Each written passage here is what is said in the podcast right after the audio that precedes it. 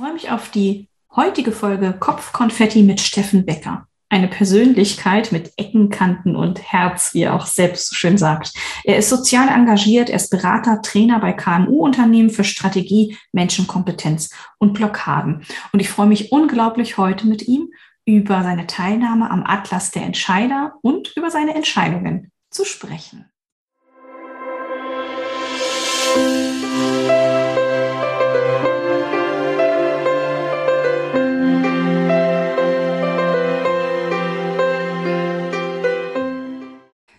Hallo Steffen, herzlich willkommen zu Kopfkonfetti. Wundervoll, dass du hier bist. Hallöchen.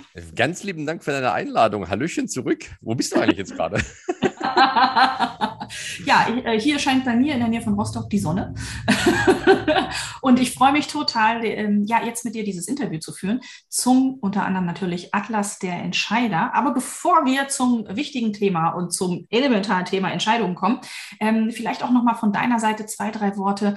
Ja, was ist dir wichtig? Was macht dich aus? Wofür stehst du so außerhalb einer schnöden Anmoderation?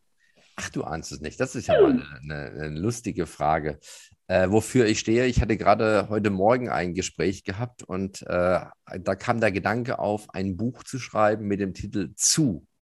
Zu? Äh, ja, und zwar geht es im Wesentlichen darum, ich glaube, dass wir sehr stark zu extrem etwas sehen. Äh, mhm. mache ich etwas zu wenig, ist es nicht gut. Mache ich etwas zu mhm. viel, ist es nicht gut. Ähm, bin ich zu ehrgeizig, ist es nicht gut. Habe ich zu wenig Ehrgeiz, ist es nicht gut. Äh, ich glaube, überall, wo ein zu davor steht, das taugt nichts. Und äh, ich nehme gerade in der Gesellschaft wahr, dass wir sehr stark in diesem zu, zumindest mal für meinem Empfinden nachleben. Da stimme ich dir total zu. oh Gott, das war unbewusst. Nein, nein, nein, nein, nein. Es ist ja, du stimmst etwas zu, aber ja, ja, ja, das ist nicht zu. Zustimmung, das wäre ja, wiederum was anderes. Ja. Nein, nein, das stimmt. Ich war auch oft, lange in meinem Leben gefühlt immer zu. Ne? Zu, mhm. zu allem. Ja, zu laut, zu leise, zu unauffällig, zu auffällig. Also das ganze Programm. Das finde ich ja, oh, das finde ich richtig gut. Das gefällt mir. Das Zu-Buch. Zu. Das wird gut. Ich kauf's. ich bin schon dabei. Sehr also schön. Ich, ich habe jetzt überlegt, äh, es kam gerade heute der, der, der Gedanke auf in, in, einem Gespräch und da hatte ich auch gesagt, Mensch, äh, ich habe zu mir gesagt, sie weiß noch nichts davon, vielleicht erfährt sie jetzt hierüber, äh, dass wir das auch mit Johanna vielleicht in die Umsetzung bringen. Wie geil. Das finde ich, ich finde das, ah, finde ich gut. Dieses zu. Wir alle haben das zu. Finde ich gut. Gefällt mir. I like. Hm, interessant. Eine gute Entscheidung, um mal eleganten Schlenker jetzt hier hinzubekommen. Ja. Finde ich gut. Eine sehr interessante Entscheidung. Also wir warten dann gebannt auf das, äh, auf das äh, fertige Buch, ähm, was es dann äh, bestimmt noch in diesem Jahr geben wird. Hm, mal schauen wir mal. Vielleicht auch am nächsten. Oder dieses? wir, wir, wir, schauen mal, genau. Wir schauen mal. Wir schauen mal. Wir sind auf jeden Fall gebannt. Ja. Ähm, Kommen wir zum Atlas der Entscheider. Wie kam es bei dir dazu, zu dieser äh, granatenmäßigen, illustren äh, Gruppe und zu diesem tollen Projekt äh, dazu zu stoßen? Welche Entscheidung hat dazu geführt? Wie ist, wie ist deine Geschichte dahinter? Also ich glaube, das, das, erste Thema ist, wie bei fast allen, es kam über Clubhouse zustande. Mhm. Äh, welches Jahr Anfang, ich glaube Januar war das 2021 ja, ja da eine richtige, äh, einen richtigen Hype, Ein Hype. Und äh, ich war da, glaube ich, auch einer der ersten in den ersten Stunden dann drin, mhm. in Anführungsstrichen, wirklich Anfang Januar. Ja. Ähm, und ähm, ich kannte Johanna nur von der Rednerszene etwas, mhm. äh, aber auch nur aus der Ferne. Wir haben uns also damals nicht gekannt gehabt. Wir haben uns jetzt erst gerade vor kurzem kennengelernt, wirklich mal physisch, ähm, vorher nur da. Und dann hatte ich äh, irgendwann damit bekommen von diesem, äh, von dieser Nacht der Entscheidung. Und äh, für mich die die erste nach der Entscheidung, wo ich dabei war, war die zweite. Und da habe ich über meine Entscheidung gesprochen gehabt, die dahin ging, eine Charity-Golf-Weltreise zu machen. Und äh, das wiederum hat zum, ähm, zum Ergebnis, diese Entscheidung hat relativ viel in mir bewegt einerseits und mhm. andererseits auch sehr viele Erfahrungen ähm, herauskristallisiert, mitgebracht. Und diese Entscheidung äh, hat dadurch viel in meinem, in meiner Denke, in meiner mhm. Einstellung äh, bewegt in dem Zusammenhang. Es ist auf jeden Fall, hört es sich nach einer sehr interessanten Geschichte an. Die muss gelesen werden. Leute, im Atlas der Entscheider. Das, die, das müsste auf jeden Fall. Ich glaube, ich muss es auch lesen. ich jetzt bin neugierig geworden. das hört sich auf jeden Fall schon mal gut an. Okay, warst du bei der dritten Nacht? Warst du auch dabei wahrscheinlich? Ja, bei der dritten Nacht war, habe ich ein privates Thema erzählt gehabt. Mhm. Ähm, mit meiner Mutter, wo ich äh, ähm, eine Entscheidung treffen musste, mehr oder weniger dahingehend, ob wir es für meine Mutter dann endlich wird. Äh, also es wird ja sowieso, ist sowieso endlich, aber ob es dann wirklich endlicher wird und schneller endlich wird. Äh, es ging dann mhm. dahingehend, ob sie eine Magensonde gelegt bekommt oder auch nicht. Und ähm, wie der Arzt äh, versucht hat, meine Mutter in Anführungsstrichen, sage ich das bewusst so, ma zu manipulieren, äh, um das im Endeffekt durchzusetzen, was sie immer mhm. vorher kategorisch abgelehnt hatte. Mhm. Und ähm, das war äh, auch da eine Entscheidung zu treffen, okay, wie gehst du jetzt damit um? Wie handelst du das für deine Mutter, ähm, da ich das einzige noch übrig gebliebene Kind bin? Ähm, mhm. das war so diese private Situation dann daraus. Mhm. Wow. Also ja. es ist unglaublich, also Wahnsinn, auch dass du die Geschichte teilst, das finde ich wunderbar. Das, äh, das ist toll, das ist wahrscheinlich für viele da draußen auch sehr inspirierend. Ähm, und das finde ich klasse. Also wunderbar. Ich freue mich sehr, deine, deine Geschichten zum Thema Entscheidungen auch nochmal zu lesen im Atlas der Entscheider. Das finde ich äh, grandios. Entscheidungen an sich. Was ist so das, wo du sagst, okay, die wichtigen Entscheidungen, die du in deinem Leben getroffen hast, die haben ja auch immer eine Konsequenz gehabt. Konsequenzen können durch, äh, finde ich auch positiv. Ähm, was hat dir dabei geholfen, diese Entscheidungen zu treffen? Wie triffst du Entscheidungen. Dass sie so wichtig sind, wissen wir ja manchmal nicht. Ne? Also ist ja nicht immer offensichtlich. Also wir, ich glaube, dass wir viele Entscheidungen, äh, die, die sehr bedeutsam sind, oftmals gar nicht wissen, mhm. wenn wir sie treffen, dass, dass sie eine enorme Bedeutung haben werden. Mhm. Ähm, eine der ersten ich mal, bedeutenden Entscheidungen, die ich getroffen hatte, war im Jahre 90, als es eben darum ging, ich bin also früh aus, der, äh, aus dem Wehrdienst äh, freigesetzt worden aufgrund der Einheit. Ich bin ja ein Kind der jetzt provokant gesagt gebrauchten Bundesländer. ähm, und, und äh, bin dann in die neuen Bundesländer gegangen. Das war, ähm, dass das etwas ähm, Großes sein wird, war, war damals schon klar äh, wenn du diesen Weg gehen wirst, weil es einfach mal komplett was Neues ist. Ja. Was alles hinten dran steckt, das weißt du natürlich nicht, weil das erst im Laufe des Lebens dann äh, passiert.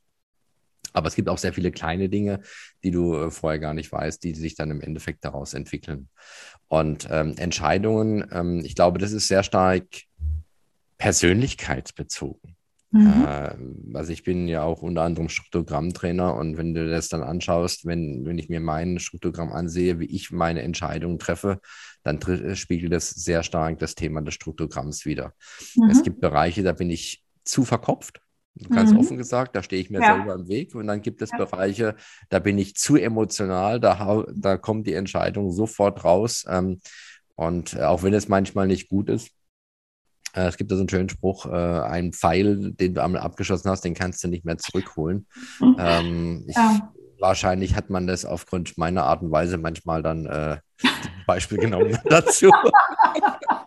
Aber schön übrigens, dass du dann auch zu bist. Ne? Ach, ich, es, es, da schließt sich schon wieder der Kreis zum Buch. Hm. Ja. ja. Okay. Wie gehst du mit den Situationen um, wenn du merkst, dass du zu verkopft bist oder zu emotional wirst oder bist? Ähm, um dann noch gute Entscheidungen treffen zu können, gegebenenfalls. Also wie. Ja, also wenn ich zu emotional bin, ähm, mhm. habe ich mal für mich gelernt gehabt, äh, darf ich aus der Situation raus? Mhm. Das ist, äh, das zu erkennen, ist immer der entscheidende Punkt. Mhm manchmal klappt das besser, manchmal weniger gut. Also das ist, wenn du, wenn du im emotionalen Bereich drin bist, raus aus der Situation, ist, glaube ich, die, der beste Tipp, den du vom Grundsatz ergeben kannst. Sich das auch wenn, zu erlauben, ne? Also ich finde, das erlaubt man sich ganz oft nicht. Ja, und wenn du, äh, also wenn du oder wenn ich in dem Fall zu verkopft bin, ähm, dann heißt äh, der andere Weg, do it. Mhm. Einfach es zu tun, weil ich äh, glaube, dass wir da meine ich ganz bewusst das auch mich dann, dass wir oftmals zu viel drüber nachdenken und zu mhm. wenig einfach in die Aktion gehen. Und äh, in dem Zusammenhang fällt mir gerade eine Story ein, eines Bekannten, der mir erzählt hat, mal früher mit einem äh, Automobilzulieferer äh, aus mhm. Japan gearbeitet. Mhm. ähm, hier in den neuen Bundesländern hatten die irgendwo eine Niederlassung. Und äh, da ging es dann darum, wie die Entscheidungen treffen. Das fand ich sehr spannend, sehr interessant. Äh, die machen, haben das unternehmerisch so gemacht, dass die gesagt haben, naja, wir, ähm, wir setzen uns eine Deadline, bis wann wir die Informationen sammeln. Mhm. Und dann treffen wir eine Entscheidung danach. Weil wir sowieso nicht alle Informationen mhm. tatsächlich bekommen können, ja. wie wir immer glauben. Wir, wir, also ich glaube auch, dass wir bewusst, also wir Menschen machen bewusst keine Fehler. Mhm. Machen wir bewusst nicht. Nee. Weil wenn ich. Wollen wir äh, vermeiden. Mhm. Ja, weil im Endeffekt, äh, wir tun etwas aus aus der Sache heraus, wie wir denken, wir, wir handeln am besten, am sinnvollsten. Selbst wenn wir jemand anderem schaden wollen, dann tun wir das mit einer bewussten Absicht dazu. Das heißt, es ist also kein Fehler im eigentlichen Sinne, sondern mhm. es ist eine bewusste Handlung dann im Endeffekt dazu. Das heißt, Fehler sind ja in meiner Definition unerwünschte Ereignisse auf dem persönlichen Lebensweg, die entstehen, weil ich einfach was anderes erhofft, gedacht habe und es nicht so mhm. eintritt. Mhm. Oder weil sie einfach sich anders entwickeln, wie ich gedacht habe. Mhm. Und äh, insofern glaube ich, dass es sinnvoll ist, einfach die Dinge zu tun. Und äh, dort bei dem japanischen Konzern war es so, die haben die Entscheidung getroffen und haben dann nach einem gewissen Zeitraum gesagt, okay, jetzt schauen wir mal, was ist denn dabei rausgekommen? Ja. Und haben dann die 20 Prozent, weil das 80, die 80, 20, die Pareto-Regel ja, genau, passte auch ja. wieder. 80 Prozent war gut, 20 Prozent war Mist. Ja. Die 20 Prozent haben sie genommen und haben geschaut, wo, wo, wo schärfen wir in dem Fall nach? Mhm. Mhm, haben das dann so gemacht und haben dann nochmal wieder die 80-20-Regel gehabt. Da haben sie dann festgestellt, dass eben, also aus 20 Prozent, aus den 20 sind 4 Prozent von den 100 Entscheidungen konnten sie vier in die Tonne schmeißen. 80 Prozent waren gut und 16 der, äh, Prozent der Entscheidungen, 16 Entscheidungen waren zumindest mal auf einem Weg, wo du sagst, damit kannst ja. du ganz gut umgehen. Und das fand ich einfach eine, finde ich eine sehr interessante und spannende Geschichte daraus. Auf jeden Fall, das ist eine schöne Sichtweise. Das nimmt so ein bisschen den Druck auch, wenn du weißt, ja, du kannst eine Entscheidung treffen, sei es jetzt jemand steht vor einer Jobentscheidung, vor einer Ortswechselentscheidung, was auch immer, ähm, dass du weißt, das ist ja nicht in Stein gemeißelt. Ich kann, darf diese Entscheidung treffen. Sie darf nicht zu 100 Prozent perfekt sein. Es ist okay. Ähm, ich kann ja nachschärfen, nachjustieren und kann äh, dann mich einfach erstmal auf den Weg begeben. Aber wichtig ist etwas, und das ist das, was du vorher gesagt hast, zu tun und erstmal loszugehen. Mhm. Wo ich noch nicht ganz sicher bin, vielleicht äh, mhm. wäre es mal spannend, auch aus deiner Sichtweise heraus, äh, ob die Entscheidung so getroffen werden soll, dass ich eine Brücke hinten dran zumache. Weil wenn wir sonst die Brücke offen lassen, dann ja. ist, sind wir zu sehr in der Komfortzone drin, gerade wenn es bedeutsam sein könnte. Einfach zu sagen, ich tue die Brücke hinten dran zumachen und wenn es nicht funktionieren sollte, dann gehe ich einfach einen anderen Weg. Das wäre vielleicht noch eine Variante. Mhm. Da bin ich mir aber noch nicht ganz so schlüssig, wie ich das für mich auch mhm. werten soll. Ich überlege auch gerade, wenn ich eine Entscheidung treffe, ob die Brücke nicht auto, ob es dann eigentlich egal ist, weil wir sowieso nur noch weitergehen. Weil daraus sich ja immer wieder Dinge, weitere Dinge entscheiden und ein weiterer Weg gegangen wird. Also der Weg wird nie wieder der gleiche, einfach nur zurück sein. Aber ich weiß, was du meinst, dass man Ja, der Ausgangspunkt ist halt eventuell, weil ich gehe ja. an den gleichen Ausgangspunkt zurück oder nicht. Das ist immer so eine Frage, die ich mir mal manchmal stelle. Da habe ich auch momentan noch keine verbindliche mhm. Antwort und Sichtweise ja. dazu. Ja, das stimmt. Nee, hätte ich jetzt auch keine, keine äh, zufriedenstellende Antwort drauf. Aber aus meinem Gefühl heraus, wenn ich so an Entscheidungen denke, ähm, geht es sowieso immer nur nach vorne. Also ich kann nicht mehr komplett zurück. Selbst wenn ich zurückgehen würde, wäre die Situation eine andere, weil ich die Entscheidung schon getroffen habe, weiterzugehen. Also selbst dann verändert es sich immer noch ein bisschen im Ausgangspunkt. Das, äh, das wäre, ja. Was ist denn, was ist denn, ähm, also by the way gefragt, äh, dein, dein Zitat, was du äh, reinnimmst? Mein Zitat ist tatsächlich, dass ähm, Intuition dein bester Entscheider ist. Ich äh, vertraue mittlerweile zu 100 Prozent auf mein Gefühl, wenn sich etwas gut anfühlt dann entscheide ich mich dafür. Wenn es ein Naja ist, ist es ein Nein. Wenn es ein Nein ist, ist es ein Nein. Und wenn sich mein Kopf einschaltet und dagegen spricht und das vorher Ja gesagt hat, meine Intuition, mache ich es trotzdem. Also das ist so mein Weg, den ich seit ein paar Jahren gehe. äh, was nicht heißt, dass dann alle Entscheidungen immer rosarot und super waren. Aber ich habe keine davon bereut. und sie haben immer zu etwas geführt und einen Sinn ergeben. Und ich mhm. vertraue mir zu 100 Prozent und äh, auf meine, mein Bauchgefühl. Ich habe immer sofort ein Gefühl zu Dingen, sollte ich das tun oder nicht. Ja. Okay, cool. Also Intuition ist mein bester Entscheider. ja. Das ist mein Zitat. Was hast du als Zitat genommen? Als ich hab, bin mir noch unsicher, aber es tendiert sich dahingehend, ähm, bei einer Entscheidung scheiden wir uns von mehr Dingen, als was wir ähm, etwas zusagen. Das heißt, wir lernen automatisch mehr Nein zu sagen zu etwas, als Ja zu sagen zu einer Sache. Hm. Eigentlich sind wir bei einer Zuscheidung. oh mein Gott, es ja, ist sehr geil. sich der Kreis. Verrückt. Finde ich gut. Gefällt mir. Ist ein bisschen philosophisch. sehr, sehr gut. Hm, eine Frage habe ich noch zum Thema Entscheidungen, die auch sicherlich für die Zuhörer und Zuhörerinnen da draußen immer spannend ist. Was machen wir denn jetzt, wenn wir eine Entscheidung getroffen haben, die sich als so gar nicht gut rausstellt? Wie gehst du damit um? Hast du da auch einen Tipp für jemanden, der sagt, aber ich habe Angst, die falsche Entscheidung zu treffen und es mir ewig vorzuwerfen? Ähm, also für den Fall, dass es wirklich mal so sein sollte, überspitzt formuliert sage ich, such dir dann eine professionelle Hilfe, wenn es wirklich zu extrem mhm. ist. Ähm, äh, auch ich habe Entscheidungen getroffen, die ich total bereue, mh, mm, die an mir persönlich arbeiten und nagen. Mhm. Wobei auf der anderen Seite es immer so ist, eine Entscheidung, auch wenn sie völlig daneben war, führt uns ja dazu, zu der Persönlichkeit, die wir heute sind. Mhm. Und ähm, diese Persönlichkeit, wie wir heute sind, hat seine Vorteile und seine Herausforderungen dazu. Und die Frage ist, wie schaffen wir es, uns selbst anzunehmen mit diesen Bereichen? Weil je besser wir uns selbst annehmen, desto besser werden wir auch durchs Leben kommen, ist meine Sichtweise darauf. Perfekt. Genauso würde ich das auch sehen, tatsächlich. Und ich habe auch für mich festgestellt, die Entscheidungen, für die ich mich geärgert habe, waren meistens die Entscheidungen, wo ich nicht zu 100 Prozent bei mir war. Ähm, ja, und von daher wenn ich mir vertraue, dann äh, meckere ich auch nicht ganz so viel mit mir selbst. bin ich manchmal gnädiger. und wie gesagt, es bringt uns an den Punkt, an dem wir heute sind. Und wir können in jeder Sekunde wieder entscheiden, wie wir zukünftig sein wollen. Ja, das finde ich schön, finde ich eine schöne Sichtweise. Und ich bin sicher, das hilft ganz vielen da draußen, die damit hadern und Schwierigkeiten damit haben, Entscheidungen zu treffen. Ja, aber wie es heißt es immer so schön, man kann kein, nicht, nicht eine Entscheidung treffen. Ja, entweder triffst ja. du sie bewusst oder jemand trifft sie für dich. Und zweiteres ist nicht das Bessere. Watzlawick abgewandelt. Genau. Ein bisschen nett umformuliert, aber so ist es am Ende. Es, ja. ist, äh, es ist so. Punkt. Oder andersrum, auch eine Nichtentscheidung ist eine Entscheidung. Genau. Ja, das war kürzer und besser gesagt. Genau das gleiche. manchmal fehlen mir die Worte. Ich hab, manchmal habe ich alles im Kopf und denke so, jetzt muss es raus. Und dann denke ich so, ja, aber anders formuliert, Sandra, anders formuliert. Ah, Schön. Also wir, es ist ja im Buch ja auch jemand mit dabei, ähm, der Hermann Scherer, der hat eine, finde ich, ich finde, eine sehr äh, spannende Aussage, es ging ums Thema Buchschreiben ge gemacht. Ich weiß nicht, ob du die kennst.